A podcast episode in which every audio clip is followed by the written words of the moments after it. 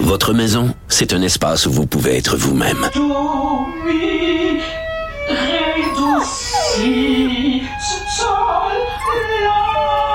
Elle mérite d'être bien protégée et vous méritez d'être bien accompagné. Trouvez la protection la mieux adaptée à votre maison avec Desjardins Assurance et obtenez une soumission en quelques clics sur desjardins.com.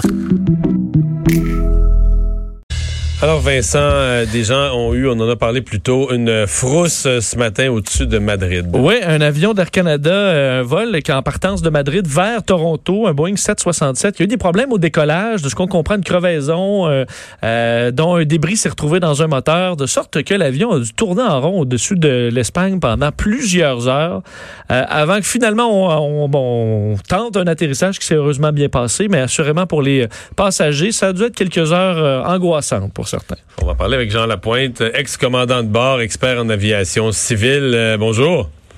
Oui, bonjour, monsieur. déjà entendu ça, euh, un pneu qui, qui, crève, puis les, débris qui vont se loger dans le moteur comme événement? Oui, pour un Boeing 767, par contre, c'est plus, euh, on n'entend pas ça souvent parce que le train d'atterrissage est derrière les moteurs. J'ai entendu ça pour des types d'avions où les moteurs se trouvaient à l'arrière de la carlingue. Mais pour vous dire combien rarissimes ces événements-là sont, parce que ce sont quand même des pneus de, très grande qualité. Euh, moi, en 42 ans de vol commercial, ça m'est arrivé seulement qu'une fois et ce fut réglé assez rapidement. Je pense qu'aujourd'hui ce qui a quand même attiré l'attention de tout le monde, c'est le fait que l'avion a été obligé de voler, comme vous avez dit dans votre prémisse, pendant plusieurs heures, alors que certains euh, avions de ligne, euh, d'autres 767 ou plus gros porteurs sont capables de se délester de leur carburant, en général entre 30 et 45 minutes, et on revient atterrir. Alors aujourd'hui, je pense que cet élément-là a été quand même important, là, ce qui a amené cette importante hmm. couverture médiatique. Ouais. Euh, l'envoi d'un F-18 pour faire de l'observation, est-ce que ça, c'est une pratique connue ou c'est quelque chose d'aussi exceptionnel? Non, je vous dirais que ce n'est pas connu, c'est exceptionnel et moi je lève mon chapeau euh, aux, gens qui ont été impliqués, ah qui ont eu cette idée-là parce que euh, c'est difficile pour certains types d'avions de savoir euh, combien de pneus auraient crevé ou éclaté au décollage. On peut le sentir à l'occasion à l'intérieur de l'avion qu'il y a quelque chose qui est arrivé à une de, notre train d'atterrissage. Mais il faut savoir que sur ce type d'avion-là, le Boeing 767-300, sous chaque béquille, qui est la jambe, euh, la jambe du train d'atterrissage, il y a quand même quatre pneus. Euh, on peut facilement atterrir avec deux des quatre pneus crevés. On pourra pas circuler longtemps au sol après l'atterrissage, mais pour aider les pilotes, euh, à prendre une décision, à savoir quel poids d'atterrissage on, aura, bien d'avoir des gens qui sont capables de s'approcher de l'avion de façon professionnelle, ben ça c'est plutôt inhabituel et chapeau à ceux qui ont eu l'idée. Est-ce qu'avec votre expérience, une longue urgence comme ça pour des pilotes qui ont dû quand même voler en rond pendant des heures et des heures, est-ce que c'est une, une bonne chose leur donnant beaucoup de temps pour réévaluer les procédures et tout ça réviser ou en même temps il y a le côté fatigue où on se dit OK des heures en urgence pour un pilote c'est quand même assurément une charge de travail assez lourde. Est-ce que ça peut devenir épuisant au point où l'atterrissage qui doit je suppose se faire avec beaucoup de précision euh, ayant des pneus crevés, est-ce que ça complique quand même la fatigue après plusieurs heures comme ça? Euh, évidemment, plus vous êtes reposé, mieux c'est. C'était quand même leur début de journée. Ils étaient quand même en décalage horaire parce qu'ils sont décollés avec six heures plus tôt dans la nuit qu'ici au Canada. Mais effectivement, plus vous êtes reposé, mieux c'est. Par contre, il y a, un avantage à avoir eu euh, quelques heures pour se préparer parce qu'il y avait plusieurs acteurs. Il y a les, pilotes qui ont dû euh, régler certains problèmes puis par la suite parler à leurs agents de bord qui, eux, se sont retournés et ont préparé les à une évacuation potentielle, dépendamment de, ce qui aurait euh, se serait passé lors de l'atterrissage.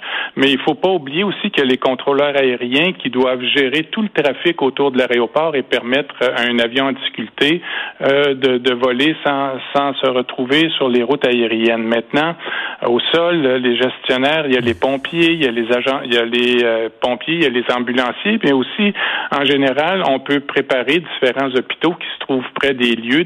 Euh, pour répondre à votre question, des fois, plus on a de temps, mieux c'est. Alors aujourd'hui, c'était quand même plus une approche de précaution, un atterrissage de précaution qu'un atterrissage d'urgence. Parce que s'il y avait eu vraiment une urgence très importante, et là, dans les prochains jours, il y a certainement une enquête euh, qui va être faite parce qu'on veut pas que ça se reproduise, bien, on verra si effectivement il y a eu, euh, en même temps qu'un bris moteur, euh, un bris de pneu. Mais dans ce cas-ci, si vous avez seulement un pneu de crevé, ce n'est quand même pas une urgence très difficile à gérer là, pour les pilotes. Mhm. comment on gère bon, les pilotes ont dû parler aux, gens, probablement plus le, le, chef de cabine, mais comment on gère l'atmosphère dans la cabine. Parce que bon je pense que les pilotes étaient quand même en contrôle de la situation. N'était pas idéal mais je pense pas qu'ils étaient paniqués.